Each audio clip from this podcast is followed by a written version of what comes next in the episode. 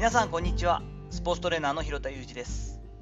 アスリートスポーツ現場でトレーニング指導をしたり運動やコンディショニングに関する教育活動をしたり本やブログを書いたりしています。本日はスクワットでお尻に刺激が入ってるを体感するために必要な経験値というお話をしていこうと思います。たとえアスリートであっても筋トレで難しい技術っていうのがいくつかあります。最もシンプルだけど難しい類のものにお尻に刺激が入ってるというふうにして感覚が出ないことがあります。スクワットなどをした場合ですと太ももの前ばかりに効いてしまって全然太ももの裏だったりましてやお尻なんかには全然刺激が入ってないというタイプですね。こういうタイプって初めは結構まあ見た目上はできてるのでどんどんどんどんやっていくんですけれどもある程度の深さを出すと角度が深くなってくると全然力が入らなかったりそしてもうあの最大居住量というかですね、重さがだんだん上がんなくなるんですね。重さを上げることがアスリートの目的ではないんですが、とはいえ、ここまでは欲しいよねといった重量に達する前に、ガクンとこう力が抜けてしまうポジションが抜けあの解決できないまま、僕スクワットだから嫌いなんですよとか言って下半身をやらなくなってしまうというのはよくあります。まずですね、ここの課題の解消方法にバーの持つ、まあ、担ぐ位置ですね、を変えるという工夫があったりします。普通にここバーを担ぐと大体こう首元というかですね肩の上のところにグッと持つんですがローバーなんていう表現をするとですね少しこう前かがみになってえ肩の後ろ肩甲骨のちょっと上ぐらいですかね。肩甲骨の上ぐらいにこうグッと乗せて肩甲骨を寄せながらそこにこう肩甲骨を寄せることでそこにちょっとこう盛り上がりを作ってそこに乗せるというパターンがあります。これをすることによって負荷がかかる位置がちょっと今までよりもおへそ寄りというかですね、下半身に近くなって、少し横から見たときにくの字の状態でスタートすることになるんですよね。そうなってくると、俗に言うデッドリフトっぽいスクワットにすることになりまして、上下運動、純粋な上下運動というよりは少しこう前後の動きを伴って体を起こしながら上下運動をするという感じになります。こうなってくると後面に効くのでハムストリングスだったり脊柱起立筋という、えー、と背筋ですね、俗に言う。だったりお尻に効くようになります。ただ、これであればデッドリフトをした方が効率がいいんじゃないかなというのが専門家としての私のスタンスなんですね。なので、できれば特に高重量になってくればくるほどローバーにするってテクニック結構いるんですよね。慣れてこないとまたいけないので、できるだけハイバーの位置、普通の担いだ位置でしっかりお尻に効かせることができると、その実践的だよねと。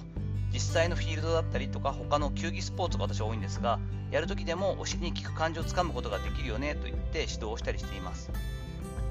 その際に大体3つのポイントを挙げるんですが、まずは腹圧を高めるということで、お腹に力を入れます。どちらかというと、お腹を膨らますというよりはですね、お腹を少し引き締めて、こうおしっこを我慢するようになんていう表現をしますが、下っ腹をこう少しこう押さえ込んであげて、そこでちょっとこらえきでスクワットを担ぐというかですね、上げていくという感じです。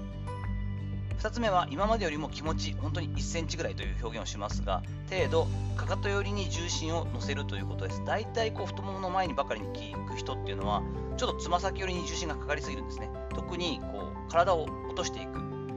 スクワットでしゃがんでいけばいくほど、だんだん前面にこう重心が移動してきてしまうというパターンが多いので、下げるときにしっかりとかかと寄りのちょっと気持ち、重心をキープするという感じですね。つま先少し浮かなぐらいの感じで下げていくという感じです。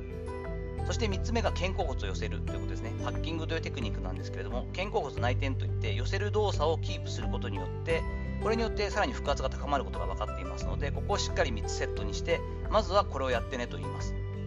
しかし、それであってもですね、ちょっとこれを結局と言っちゃうと良くないんですが、一番大事なのはやっぱり経験値になったりします。自分のキャリアの中の感覚としては、見事に自分がギリギリ5回居上できる重さというのは 5RM っていうんですけど 5RM をしっかりとできるぐらいの感覚が身につく。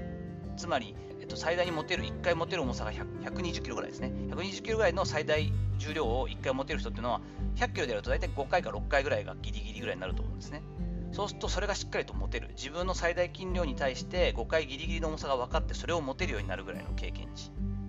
もしくは自分の最低でも体重の1.5倍ぐらい持てる最大筋力を持つということです。私だったら体重約70キロなんで、えー、と大体1.5倍というと105キロが1回しっかりと上げれるぐらいの力をつけてしまう。筋力を身に備えてくる。そうすると、あもしかしたらこうやってやったらお尻もちょっと効くのかもっていう、こう、効かせどころが分かってくるんですね。